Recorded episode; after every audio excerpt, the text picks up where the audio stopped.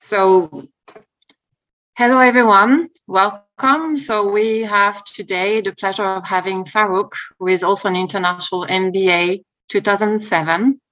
Um, this conference tonight is hosted and organized by the uh, Global Executive MBA Alumni Club of Neoma.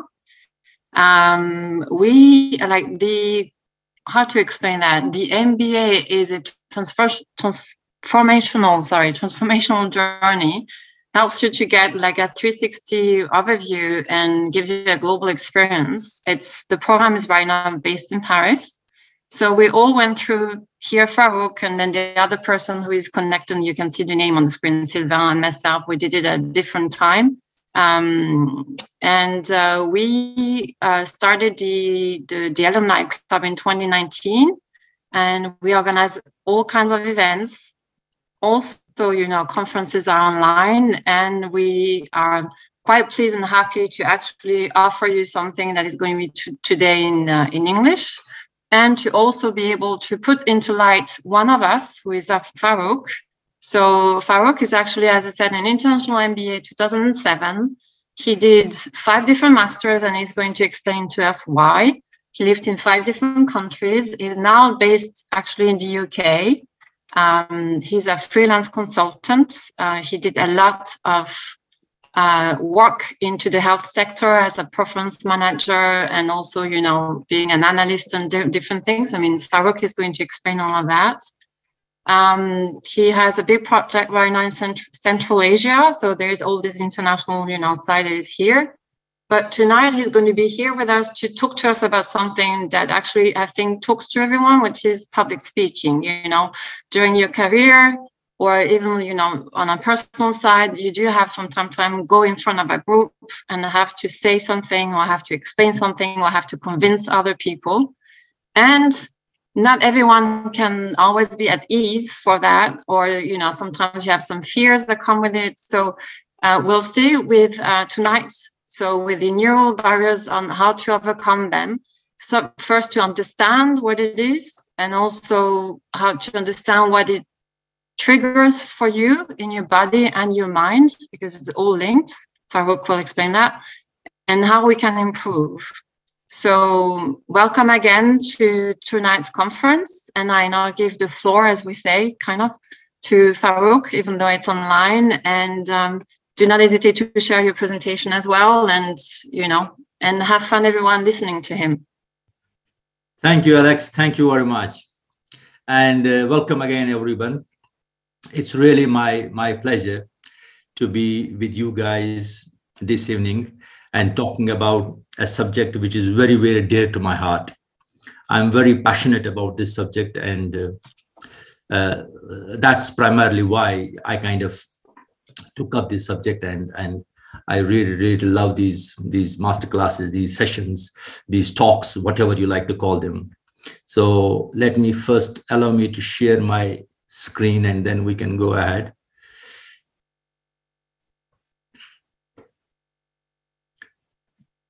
Thank so, you. Excellent. So in this session, we'll be talking about the subliminal barriers to public speaking. And how can we manage them and improve our presentation skills improve our public speaking? Now before i start my presentation there's a small bit of stupid thing that i generally do. That is i request you to look at the next slide for one minute. There'll be a question at the end. And uh, at the end i will explain why i am showing this slide and what's the whole point of it. So i will keep the time your time starts now.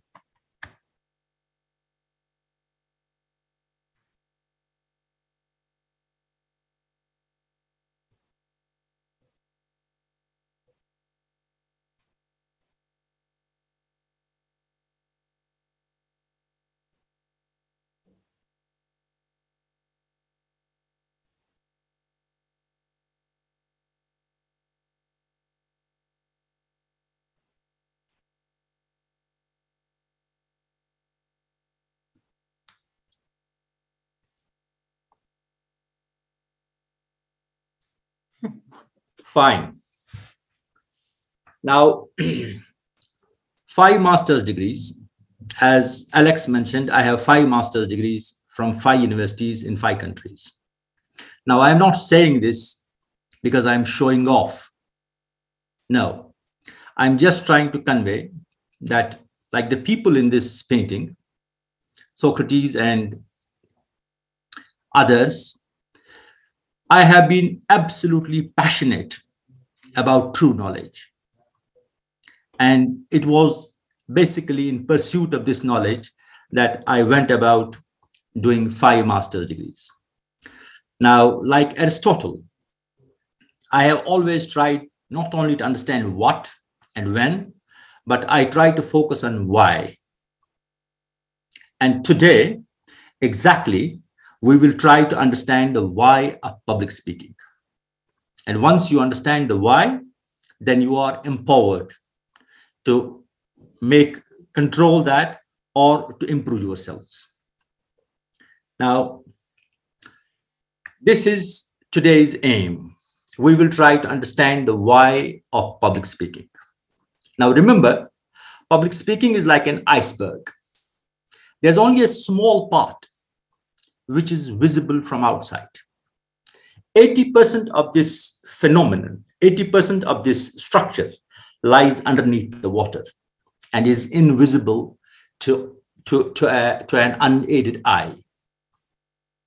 Now, what we will try to do, do today is talk about this submerged part of this, this iceberg. We will talk about the subliminal factors that play a part in public speaking. Then we will try to understand their origins. Where do they come from? How come they play a part in public speaking? And then we will try to understand why they impact public speaking the way they do. Once again, once we have understood the why, then that should empower us to, to overcome those barriers, to jump over those barriers, to, to eliminate those barriers and improve our public speaking and improve our presentation skills. Now, my first question when I begin this, this presentation, I always ask people, do you fear public speaking? I don't need you to tell me the answer. I know the answer. The answer is 99% human beings fear public speaking. In fact, you'll be surprised to know that there is research that shows that public speaking, the fear of public speaking is worse than the fear of death.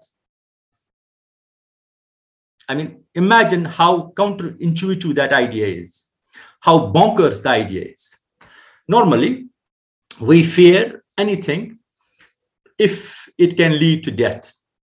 I mean, the quantum of fear is generally proportional to the probability of death in a particular situation. We fear heights because we might fall off and we might break our bones, we might die. We fear aeroplanes because we think there might be a crash and we might die. We fear disease because it can lead to death. We fear financial trouble because it can directly or indirectly lead to death. Now, how come something so civil, we can human beings fear it more than death? Now, I'm not making this up. There's a research on this. There was a bunch of people in 1973. They asked respondents to kind of rank the, their fear of uh, public speaking, their fear of financial problems, their fear of death, heights, insects, bugs, elevators, whatever. And lo and behold, the fear of public speaking came over and above the fear of death itself. And in 2010, somebody like me came along and he said, Oh, I don't believe this research is right. It cannot be. How can anything, you know, how can be public speaking, the fear of public speaking be worse than the death? And he repeated the, the experiment. He repeated the study. He did exactly the same thing again and 2010. And again, fear of public speaking came over and above everything else. The other fears kind of moved around. For example, financial trouble, it moved to number two from number seven or something. Uh, deaths moved from seven to three, uh, loneliness from 10 to something. All the other fears, they kind of moved, uh, had moved around um, from 1973 to 2010. But the fear of public speaking was again on top of it. Now, the question is, why do we fear public speaking? I mean, we speak all the time. We get up in the morning and start talking, and without thinking about it, we are talking almost non-stop all through the day till we go to sleep. In fact, some of us sleep, even, even, even, even talk during the sleep as well. Now, the, I, the question is that something so fundamental an activity like speaking, I guess after breathing and thinking, this is the most frequently done activity by human beings. Without any effort, without any thinking, without any preparation or whatever. We keep talking all the time. But when somebody asks us to come in front of a bunch of people, something flips in our head. And from being a kind of an absolutely civil and comfortable activity, it becomes a traumatic activity. Some people are so scared, they, they, they freak out so much that it's virtually impossible for them to stand in front of three people and utter two sentences. I asked ChatGPT, why do we fear public speaking? And it tells me it's fear of rejection, it's fear of failure, it's performance anxiety, it's past negative experiences. Now, if I generally, when I do this this masterclass uh, live in front of people, I ask this question and I get the similar sorts of answers. But let me break it to you. None of them, none of them play any role whatsoever it has nothing to do with you. It has nothing to do with your education. It has nothing to do your background. It has nothing to do with where you were born. It has nothing to do with which school did you go. It has nothing to do with your father, your mother, your financial status, your social status. Nothing. In fact, this fear was planted in our heads thousands, hundreds, and thousands of years before we were born. The answer why we fear public speaking lies in the history of our evolution. Now, what happens is when we come, when we do public speaking, it triggers something called as fight flight reflex or fight flight response. Now, once this, this response is triggered, this evolutionary response is triggered, things get out of your hand and the body does what it is programmed to do. I will explain further. Now, what is this fear flight response, which is responsible, ultimately responsible for our fear of public speaking? Let's try to understand. I will play a video. The sound might be slightly, you know, a bit. If you crank up the, the volume of your, your systems, that will be excellent.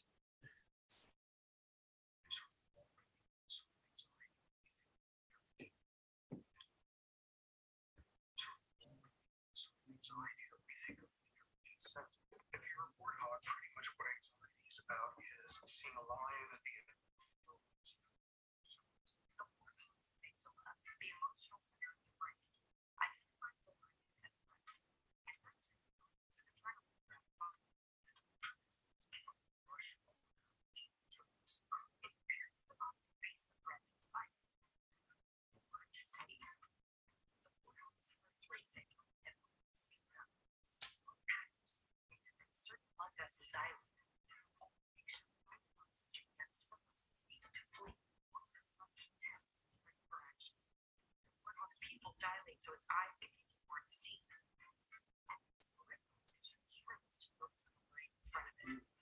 Other systems get shut down. Breakfast or reproduction or something.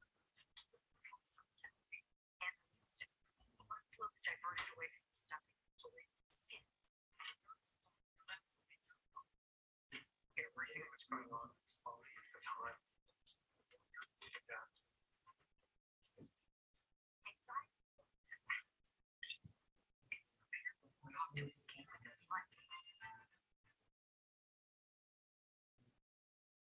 Now, if that was clear, it's fine. Otherwise, I can play it uh, outside the presentation PPT and it might be more clear. Do you want me to repeat it or is it clear? Personally, I could not really hear it. Okay. I'm letting I'm letting the people in the discussion in the chat to say if they want to watch it again or not in order to have a better sound. So give me a, give me a second. Somebody, somebody says it, it was clear for them. clear to me. So it's only me. So don't don't lose time, Sure. Farooq. It's fine. Okay. Yeah. All right. all Thank right. you. Now, give me a second. How can I go back? Yes. Excellent. So now this is what the fear flight syndrome is, fear flight reflexes. It's a it's a pre-programmed, it's something that is hardwired in our heads. When we see danger, when we sense danger, there's a particular part of the brain Now, give me a break. Now, human brain has two characteristic parts. It has many parts, but I'm talking about the two parts that are relevant to this uh, fear and uh, fear, fear, flight, fight, flight response. Now, there's a base part of the brain. It's called as amygdala. Amygdala is also called as reptilian part of the brain. Is the is the is the animal part of the brain it has only to do with the survival. And then there is another part of the brain which is called as prefrontal cortex. Now, prefrontal cortex is the human brain, if you like.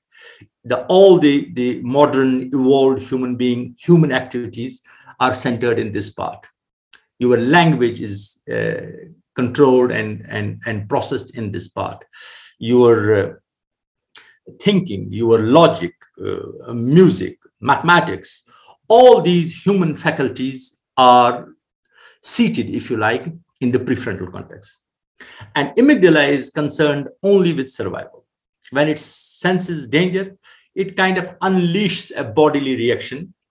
Now, the point to note is that when amygdala is normally the amygdala is silent, but when body, when the human being, when the nervous system senses a, a danger in the environment, amygdala wakes up when amygdala is activated, the prefrontal cortex is shut down.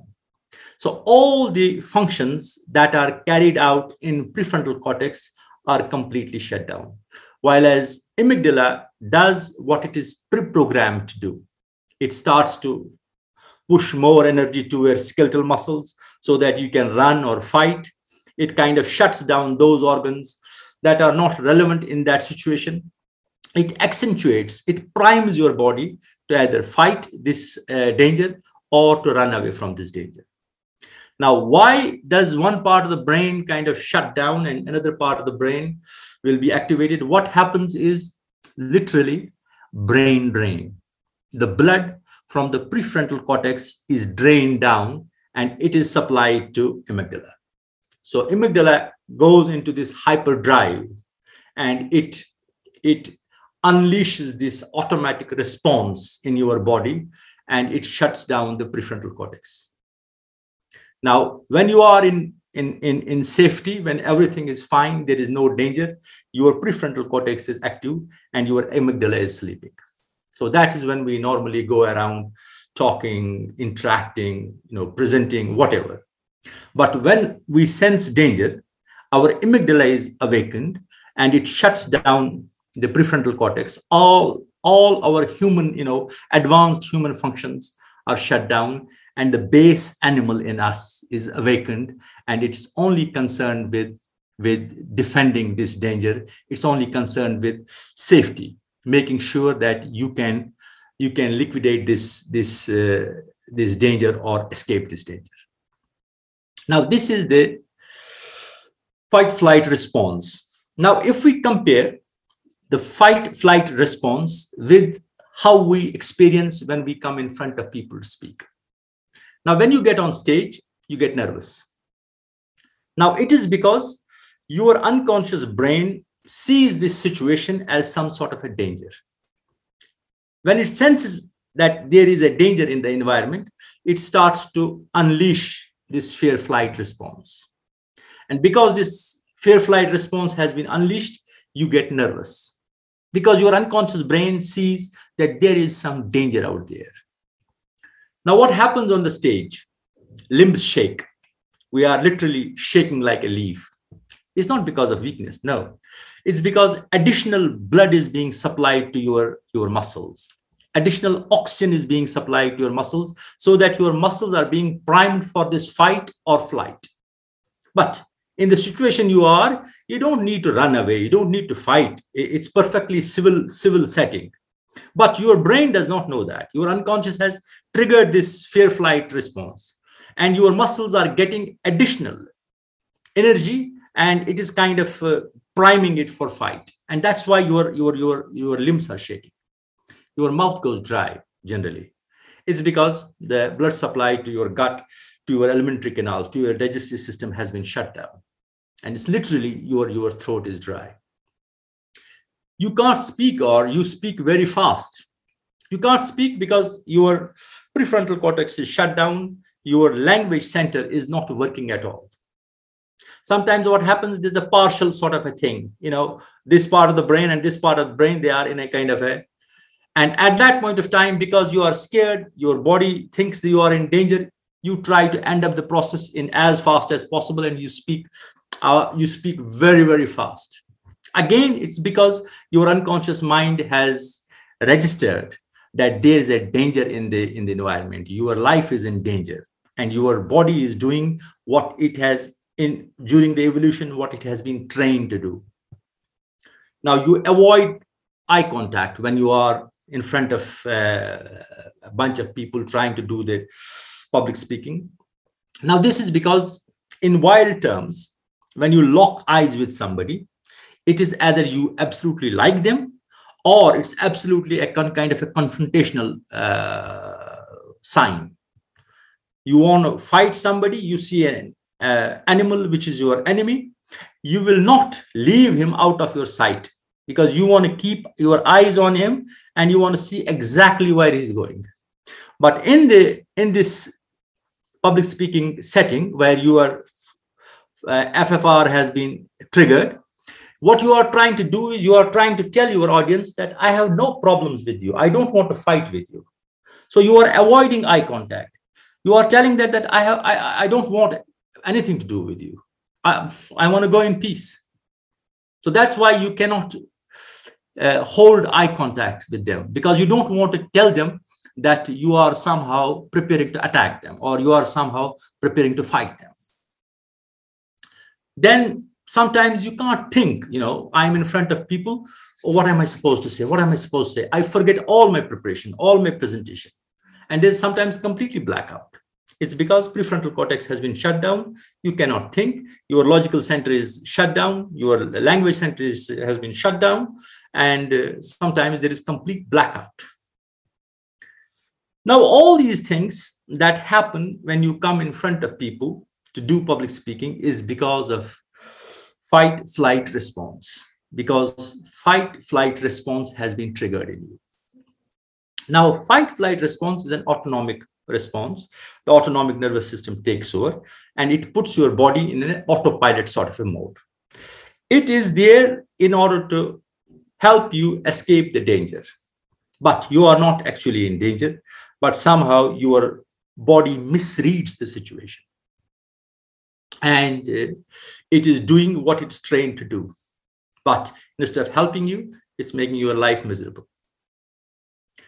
So now the point is the question is why does public setting, uh, public speaking setting trigger this response? We are not in wild we are not dealing with animals why should this this uh, trigger this response. I mean when you are doing a public speaking let's say you are in front of 100 people. Now these 100 people are there to listen to you. They are absolutely civilized. Nobody is going to attack you. There is no danger whatsoever in this situation.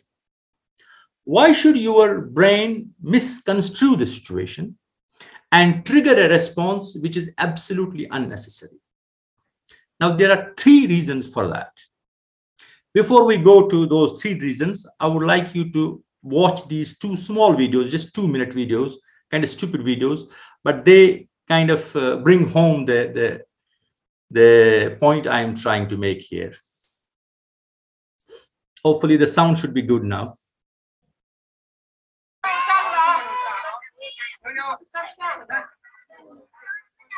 啊，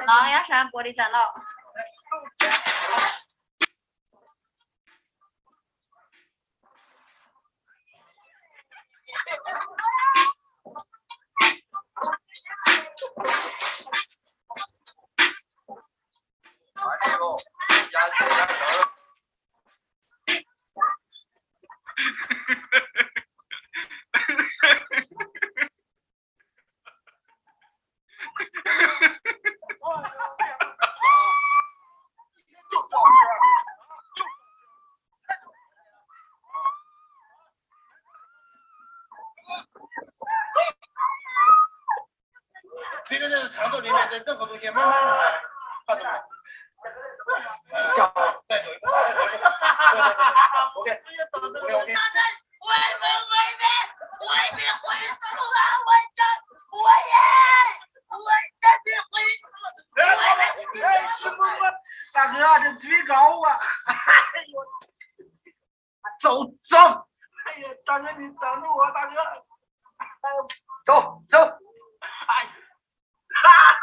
哈，最高，大哥，我都下不来了，我最。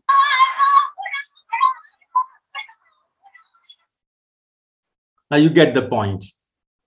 Let me get back to my presentation.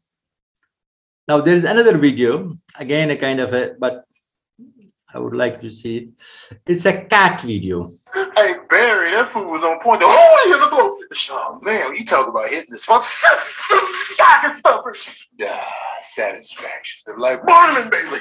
Hey Natalie, I don't know what you put in this gobble pot, man. When I tell you on food, oh man, when you put my food on the regular plate, man, it's a Percy miracle. Oh, that was good. Yeah, man, that food was good, good, good. Man, that was good. Oh, dangling participle.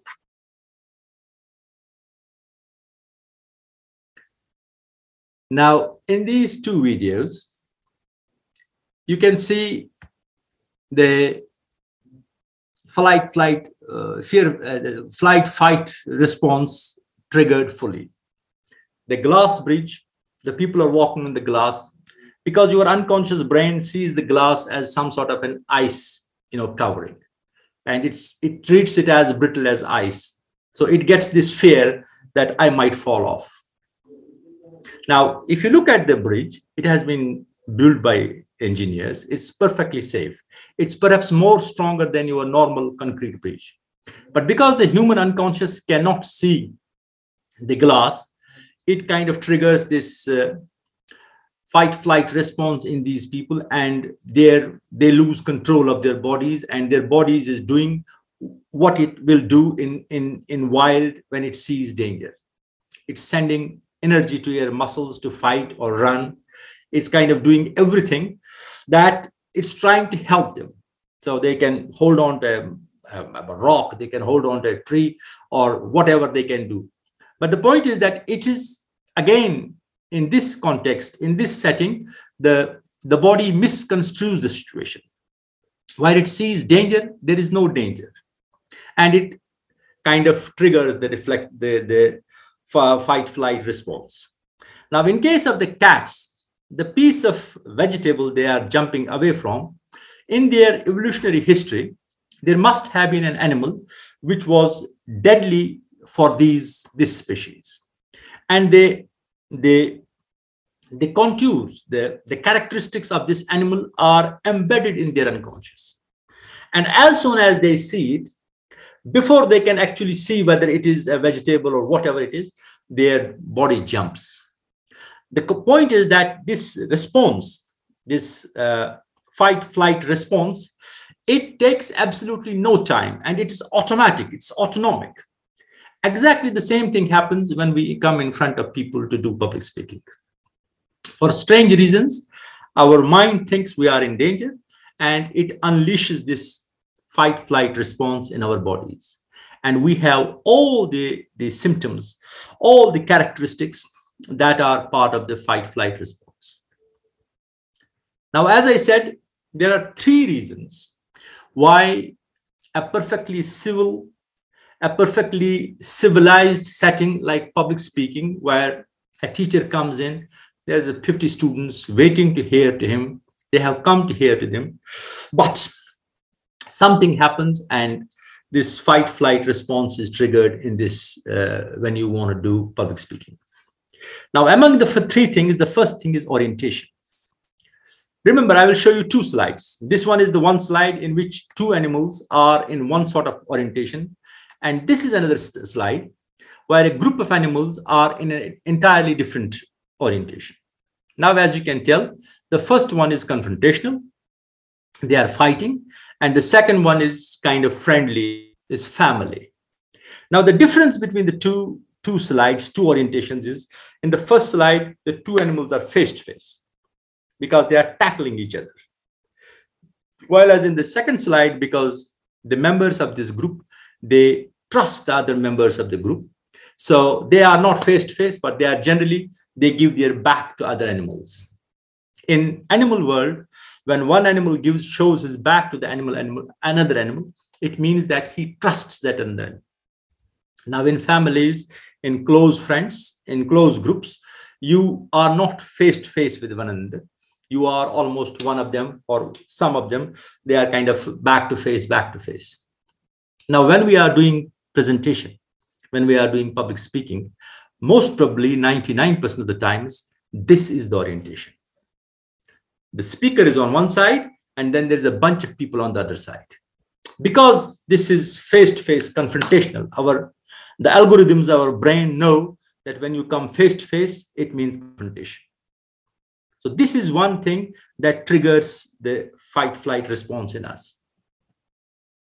Now, normally when I do this face to face, what I do is I take a volunteer. I ask generally her to stand in front of me, five meters or six meters away. Then I stand in front of her. Then I start to walk towards her. I tell her that ask me to stop when you think I'm kind of too close. And at one point of time, she says, stop. Then what I do is I change the flip sides. Instead of being face to face, I ask her to stand side by side with me. And then I sideways, I start to walk towards her. And I tell her, ask me to stop when you think I'm kind of too close. And then she asks me to stop at one point. And then I do the third one. I said, now I am looking away. My face is to the other side, and you are on my back side. Your face is towards my back, and I am facing away. And then I go backwards, step by step, and ask her to tell me, stop when I think I am too close. And every single time when I am face to face, when the distance when she asks me to stop is the farthest. When we are side by side, it's slightly closer than opposite face to face. And when I am looking away and uh, my back is towards her, I almost come close to her, almost touch her body. Now, again, this is the same orientation. When we are face to face, unconsciously, we see danger. But when the other person is looking away, you know, you are in the in the position of power. The other person is absolutely not in a position of power to attack you. He's giving his back to you. That means he's trusting you. He has absolutely, in that case, uh, my volunteer will allow me to come almost as close to her as I can touch her. Now, this is the algorithm in our head. This is our evolutionary uh, memory, if you like, that when we see face to face, it is danger when we are kind of facing same all in, the same direction that's kind of an in group that's you know a group that you that you trust. That does not trigger that that danger response that danger signal in you. Now the second is one against many. Now in wild there are generally a big animal like an elephant is dominant over almost all the other animals but what happens is, if there is one, let's say, elephant or one tiger, and there are 50 dogs. Now, in this case, the, the dynamic is different. When a, when a tiger sees 50 dogs, he knows that this is the, the odds are against him. If he engages with these 50 dogs, these 50 dogs will tear him apart. So in in wild, in evolutionary terms, whenever one animal is faced by a bunch of opposite animals, this is a kind of a no-win situation. And this is a dangerous situation where if that animal engages, he will die. Now, what happens in the presentation in the public speaking is that there's always one against many. You are in front of the group and then there are let's say there are 20 people 30 people 50 people 100 people. Now your unconscious knows that this is a very risky kind of an interaction.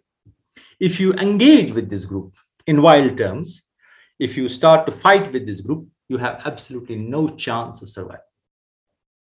Now, again, your, your primitive brain, your primal brain, when he sees that you are one on one side and there are 50 people on the other side, oh, this is a dangerous situation. Run, run, run. And it triggers this danger, danger alarm in your head, and the fight flight response is triggered in you. And once fight flight response is triggered, nothing is in your hands. Your body will do what it is programmed to do. Now, the third thing is something called as ventral vulnerability. Now, if you look at your body, human body, it's a perfectly designed piece of machine. Let's look at the head, the brain, the most sensitive organ in your body.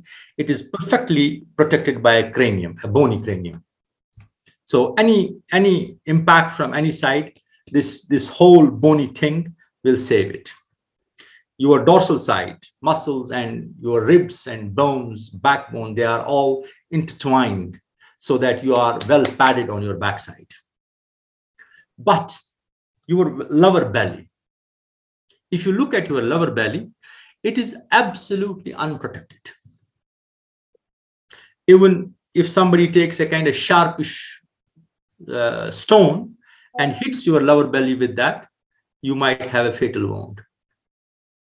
Now, if you ask the question, why is it somehow some mistake, a natural mistake, that one lower belly of ours is absolutely exposed? It's not protected by bones, it's not protected by muscles, by anything.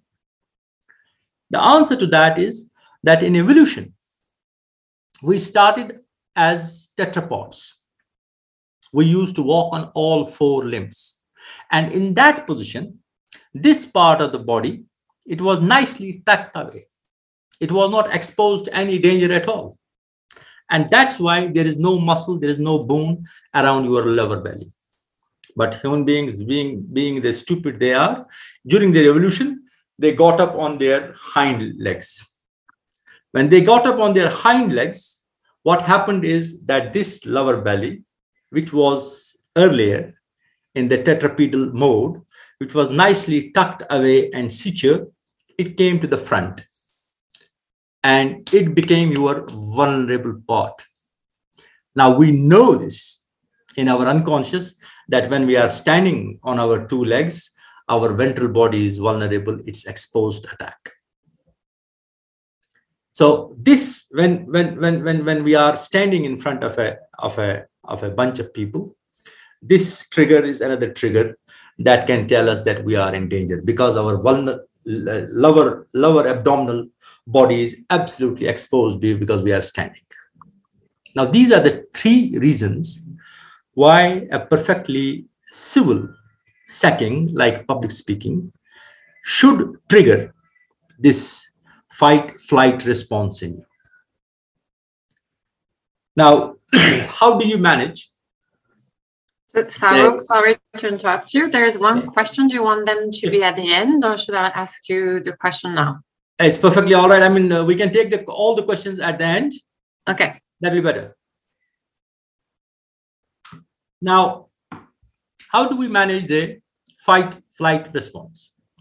How do we prevent it from happening? If you are able to prevent it, your public speaking will be perfect. You will have no fear. There will be no problem. The, your prefrontal cortex will be perfectly functional and you will not forget anything. You will have, you can frame the sentences, you can express your ideas in the best possible way. Now, when you go on the stage, be mindful that this is going to happen. That fight flight response is going to be triggered because your unconscious brain will see this situation as a dangerous situation and your amygdala will wake up and your amygdala will unleash this, this series of events in your body where some parts of your body will be shut down and other parts will be hyperactivated. Now, when you look at it, when you think about it, when you are mindful of it, you know beforehand this is going to happen, it gives you a bit of a bit of a control. Now, what's happening is your body is trying to help you. Now, the trick is that you tell your body that you are helping me in the wrong way. Instead of shutting down my prefrontal cortex, activate my prefrontal cortex. so that I can think, I can remember, I can express my ideas in the best possible language. So the idea is that when this, this response is starts to trigger in you, enjoy it. It's like a wave, ride it. If you are able to master this, tell your body that this is what I want and this is what I don't want. Believe me, your body will help you and it will prime those parts of your body that are involved in public speaking and presentation. Your voice will become sweet, it will have a fantastic impact. Your memory will become sharp. Your you can your language center will be excited and you will see that how fantastically you are expressing your ideas but for the, the for that to happen is you have to be comfortable with this this uh, this response. You have to see it happening in your body. You have to enjoy it for a moment. You have to keep your calm. It's like a wild horse. If it throws you off in the first 3 seconds first 5 1 minute then it's a car crash. But if you manage to stand in this stay in the saddle and then kind of uh, direct this horse where you are going it will take you in no time there because it has all the energy. It has it's absolutely powerful. Now this uh, fight flight response it uh, not only in the public speaking that it happens. It happens in almost all social occasions. You go into a party there are people you don't know and then you have the same same response your body because your unconscious sees faces which are not familiar and it thinks oh maybe uh, they are uh, they are enemies maybe they will attack you maybe I- I- again the same algorithm starts to work in and you have this this response. Now as i said this fight flight response is like fire. It's a bad master but it's a good servant. If you able to if you are able to kind of somehow somehow master it if you are able to somehow kind of uh, feel it. Not lose your calm. It will help you instead of creating problems. Now these are generic things. Let's come to the specific things that you can do to manage this uh, this flight uh, fear flight response fight flight response. Now first thing is it's called as weapon. If you look at the the world leaders, they have this habit of making a fist like this. When they are talking, they will make a fist like this and uh, they will talk. Now, what happens is if you make a fist like this and you clench your fist, automatically you will you will feel confident. Now, the, the secret here is that what I do is when I'm doing these things face to face, I take a volunteer who's absolutely frightened of public speaking, who cannot say his name, his her name in front of public. I ask them to come in front. And then I ask them to say, What's your name and where are you from? And trust me, they are not able to say that. And then what I do is I give them an actual knife in their hand. I say, Now hold this knife and try again. And believe me, 99% of the times, when they hold the knife, they are able to confidently say their name and where they are from. Now, what happens? Because when you have a knife in your hand, you have power in your hand. You think that if these people attack me, I can I can fight them back with the knife. Because with the knife, the tables get turned. Now you have the advantage over your your audience. Now that's how your brain thinks. That's how your primal brain thinks. That now you have you have power in your hand. All of a sudden, you become confident. So when you are doing public speaking, if you are nervous, create a fist as if you are holding a knife in your hand or as if you are holding a rod in your hand.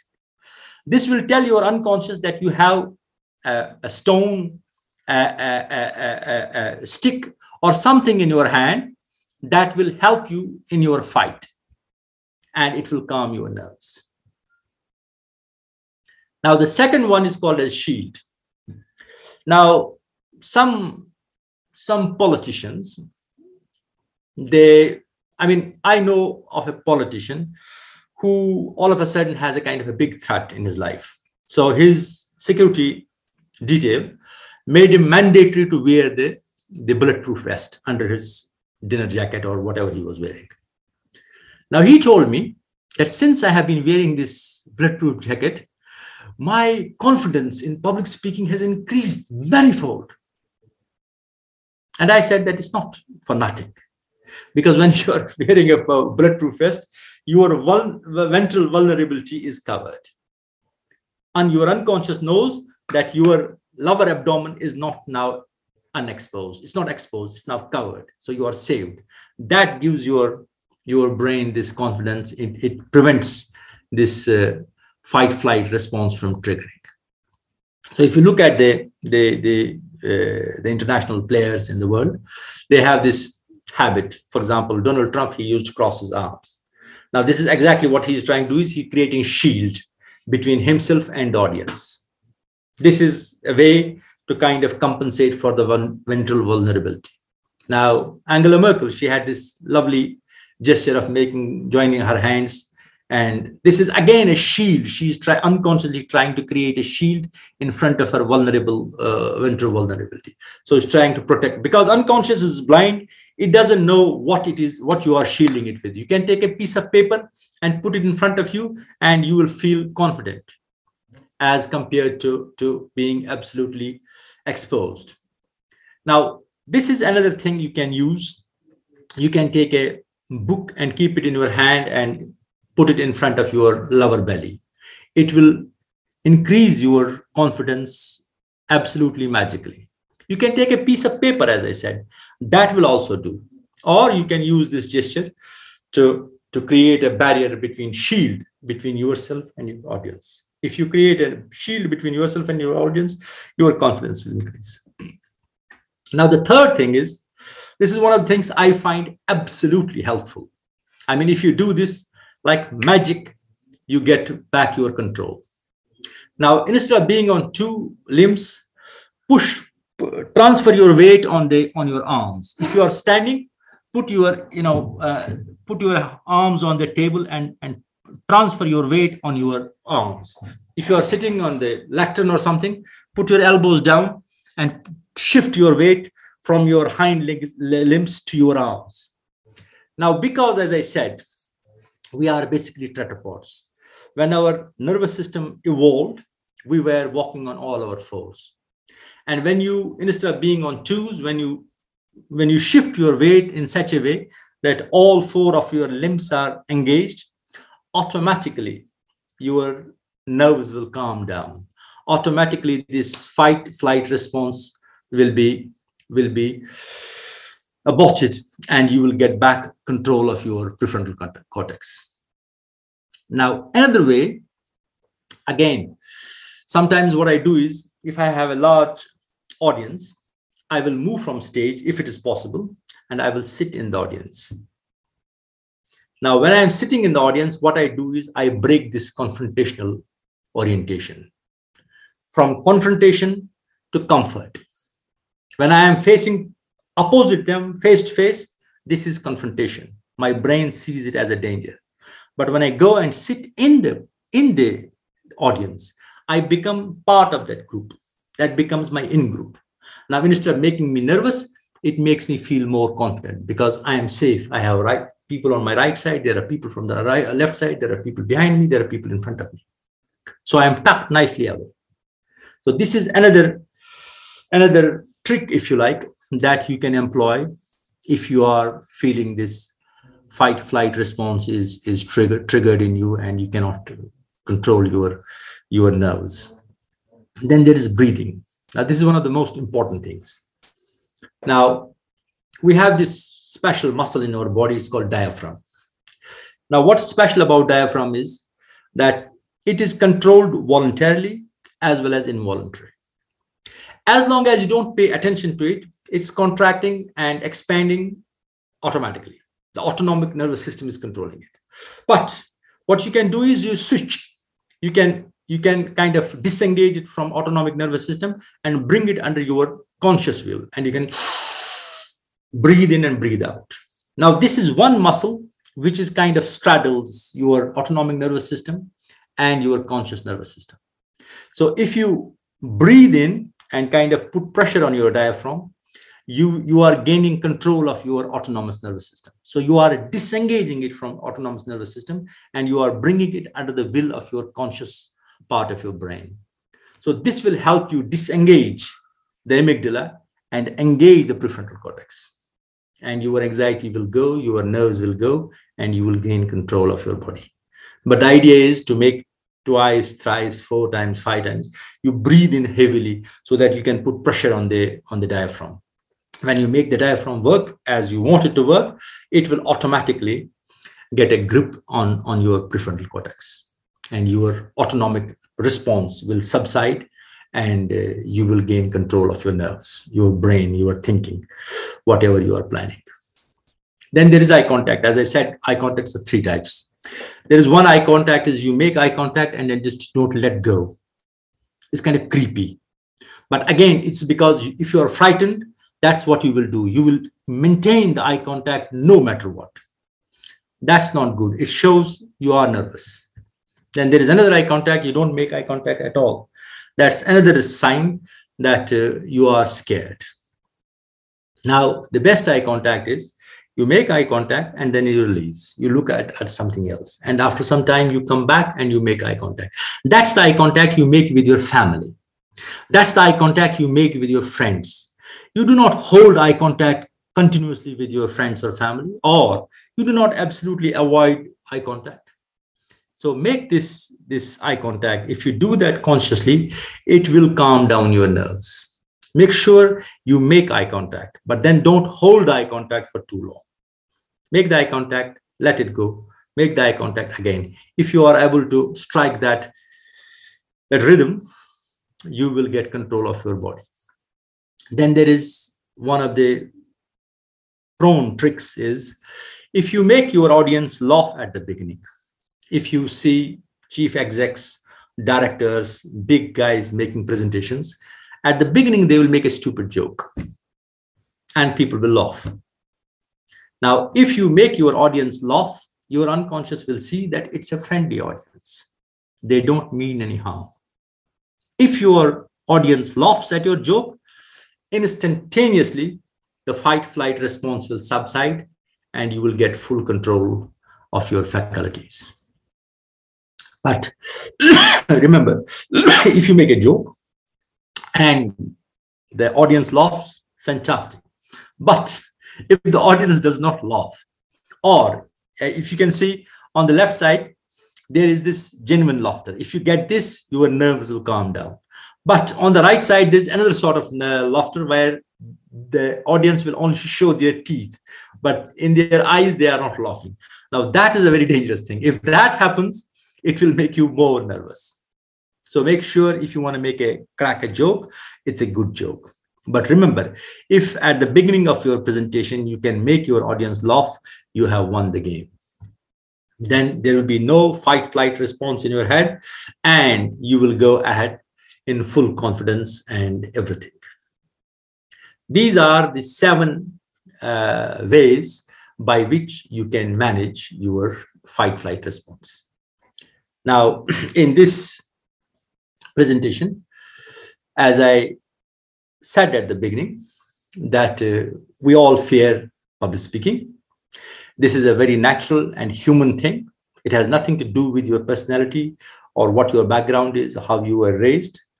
It is a human characteristic that came into our brains, that was coded into our brains hundreds and thousands of years before we were born. Now, when we do public speaking, this fight flight response is triggered in our head. Why is fight flight response triggered? There are three reasons. Number one is the orientation, it's confrontational in, in animal terms. Number two, so one against many. Automatically, your brain sees, your unconscious brain sees that is that as a, a, a, game where odds are stacked against you. So it automatically kind of triggers you to run away, run away. And the, the, the, the third one is ventral vulnerability. Because we are standing in front of the audience, our unconscious knows that our lower belly is vulnerable. That is, these are the three reasons. And if you can kind of eliminate those three reasons, you will be able to manage the fight flight response. You will prevent it from, from, from escalating. So there are seven things you, you can do. Number one is the weapon or the fist. Number two is shield, create a shield between yourself and the audience. Then you can move, be on all your fours, shift your, your weight to your arms, be part of the audience, go and sit with the audience.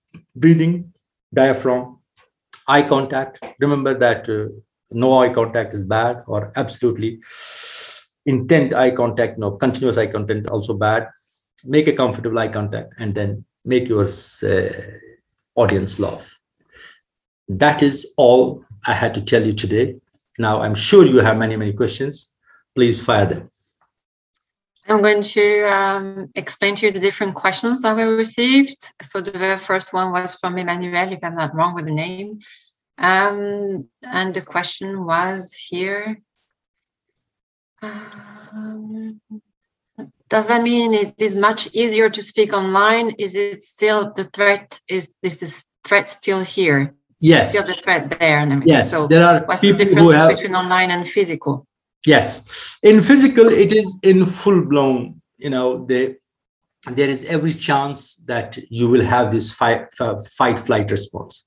But online, some people told me that we do not get the nerves that we get normally.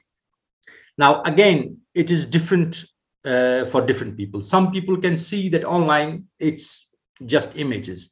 I am not in danger at all. And if you are able to see that, this fight flight response, this does not get triggered. But there are some people who are, uh, what should I say?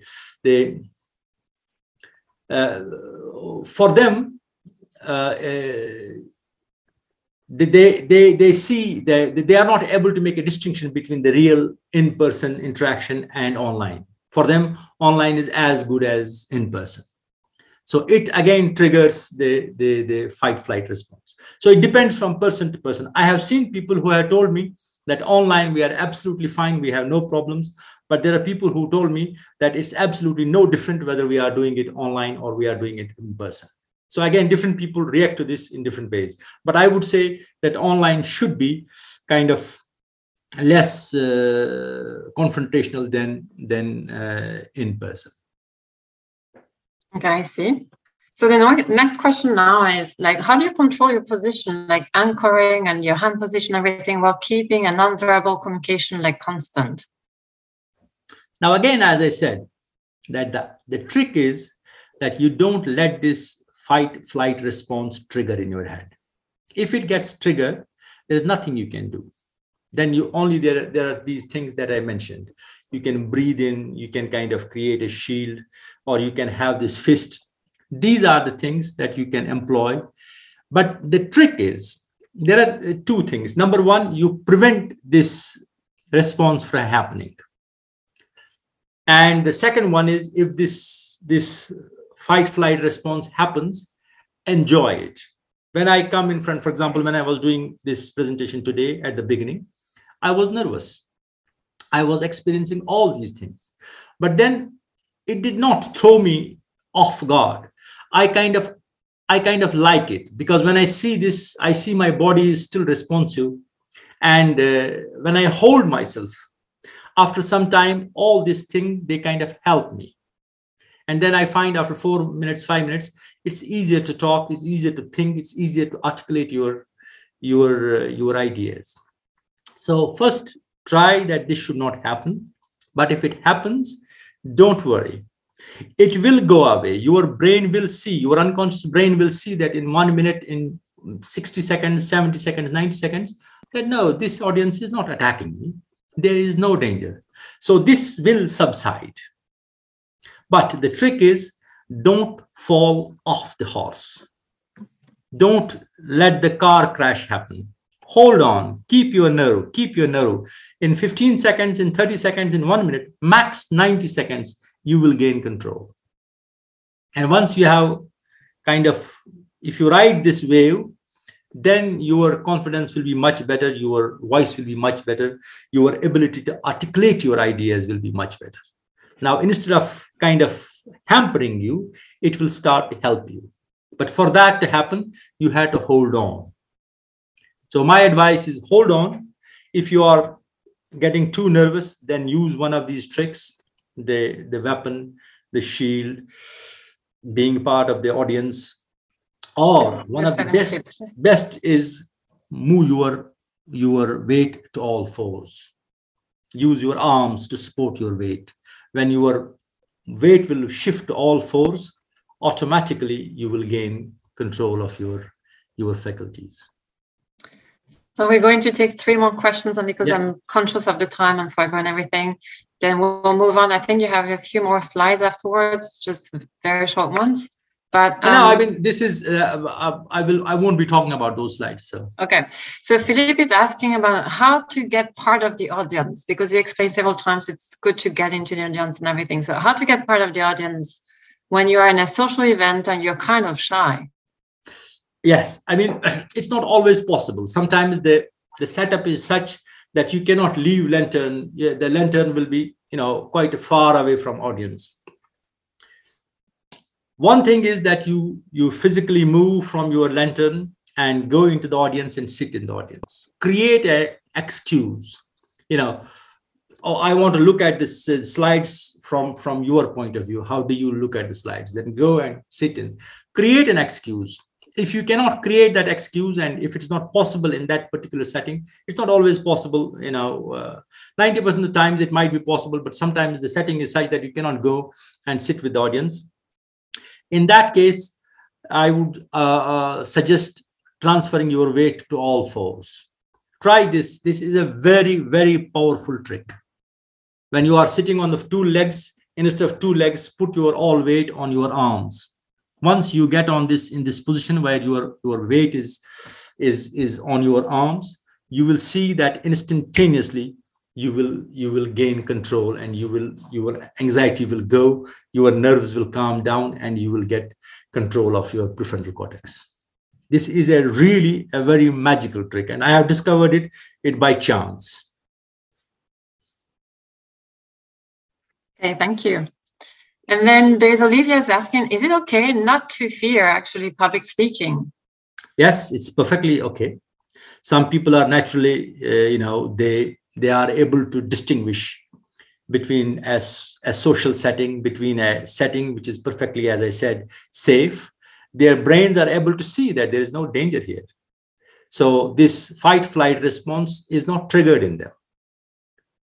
It will happen i guess in 100 years time when we are over and over doing these public speaking presentations this fear will go away. Our our brains will realize that this is a this is not a useful response and we will break this this neural network that causes it. But for now it is there and uh, i guess it will be there for for quite a long time. But there are some people somehow who are lucky enough that uh, when they are in front of an audience they their unconscious brain does not get freaked out it sees it as a as a safe setting. It sees that there is no danger at all which is true. There is no danger at all. So their fight flight response does not uh, is not triggered. So it's perfectly uh, i would say it's, it's an advantageous thing to to have that you don't get freaked you are not freaked out by mere thought of uh, public speaking So Philippe is just uh, giving the, um, the Yeah. detail that it was he meant, but now we're talking about Olivia. Sorry, did you maybe finish answering that question about Olivia about? yes i think i did Okay, because Philippe was just uh, pointing out that his question was more like he meant at a cocktail party, like where you don't know anybody, you have absolutely no clue who are the other participants, the other people with you. Yes, I mean, in that uh, situation, the best thing is to go and start a conversation. You see, your your brain is seeing something which is not there. Your brain is perceiving a kind of an imaginary danger. You are at a party, you are at a you know in a pub, in a club. Everybody is there to have a good time. Nobody is going to attack you. So, how do you tell your unconscious that look, stupid guy, I am perfectly safe? you go and start a conversation with somebody. And once you start the conversation, your unconscious brain will see. Or another thing you can do is just move around. Move around among the people, and your unconscious brain will see that I am going past many people. Nobody's attacking me. So nobody means harm. and you can use the same tricks that I have told you in a in a in a in a social gathering, uh, in a party or in a party or, or or or a social gathering. One of the tricks will be move around, go around as many people as you can, and when you go around people, you pass by them, in front of them, in uh, by uh, behind uh, some of them your unconscious brain will see that oh he's passing through you know very close to other people and uh, there is no danger. And then this this thing will subside. Or use the the tips that uh, uh, the seven tips i gave. Use check which one of them you can do and hopefully you should be all right Actually, about those, um, talking about the tips, um, Yeah. we had a question here, which was, you know, I mean, do they work with all cultures? What happens, you know, when you work with different cultures or when you Ah, are yes. with different cultures? as i said in my in my talk forget about culture forget about your born forget about what's your mother tongue this has nothing to that the, the if you if you take the whole history of uh, human evolution and kind of divide it in 24 hours. The whole recorded human history happened in the last second of the last minute one eighth of the last second. For 23 hours 59 seconds uh, minutes 59 seconds we were in the wild.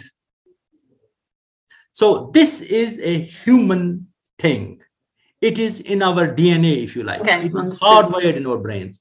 These tips will work with anybody. It's possible that a particular tip will not work with a particular person but it will have nothing to do with the cultural background or the social background or the linguistic background. This is a human phenomenon and the tips i am giving you are human tips.